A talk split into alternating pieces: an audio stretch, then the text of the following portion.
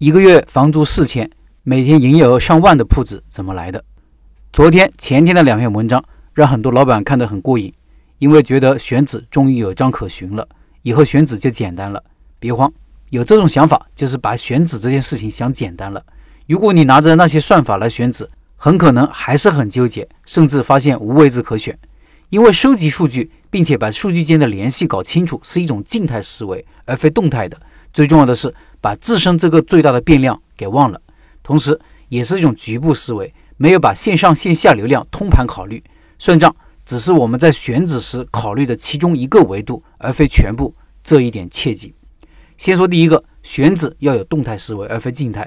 根据门口的人流量来判断以后的营业水平，是把人流给静态化了。实际上，一条街上的人流不仅会根据周边环境的变化而变化，也会根据这条街的变化而变化。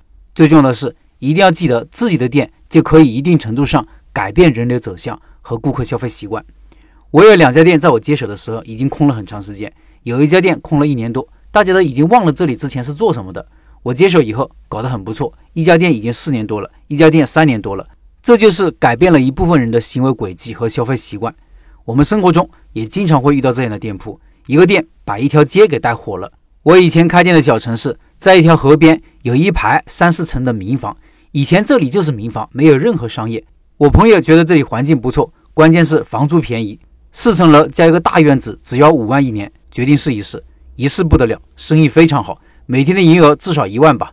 已经四五年了，这些年这个店让他实现了人生飞跃，而且他把那一片都给带动起来了，家家生意都可以。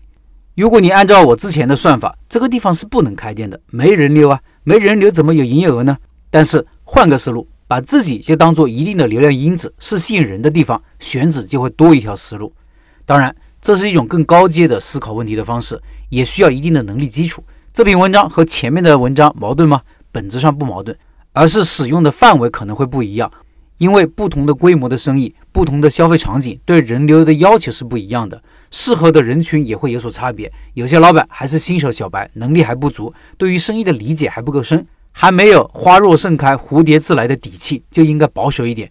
但是我们也一定不能忘了，还有一种更高级的做法等待着我们自己去升级。再说第二个，就是光考虑门口的人流量是一种局部思维，甚至可以说是一种等客上门的思维。一个店的人流量是立体的，不仅包括线下，还包括线上；不仅包括被动人流，还包括主动人流。这个概念我也说过多次。门口的自然人流就是被动人流，你通过自己的宣传和推广争取来的顾客就是主动人流。现在开实体店是离不开线上宣传的，未来的店铺很难说得清是线上生意还是线下生意，因为线上和线下会融合得越来越紧密，边界也越来越模糊。现在很多店铺几乎没有线下人流，都是靠线上的订单，比如纯外卖店、写字楼里的各种美容美甲店、理发店、按摩店等等。当我们明白开店做生意的运营本质是经营流量的时候，就会明白门口的一点点流量其实只是我们流量的一部分而已。包括我自己的店铺也是如此，外卖占比都在百分之三十以上，最高的店铺甚至达到了百分之五十。换句话说，如果不做外卖，忽略线上的流量，营业额就要减少百分之三十。我店里线下的毛利百分之六十五左右，外卖毛利百分之五十左右。外卖利润虽然比不上线下，但是毕竟有利润啊。实际上，做得好的店铺。包括绝大部分大品牌店线上的宣传和推广都是做的特别好的。这篇文章想了很长时间要不要写，因为怕很多人理解不过来。不过觉得还是要写出来，因为即使现在不理解，以后也会的。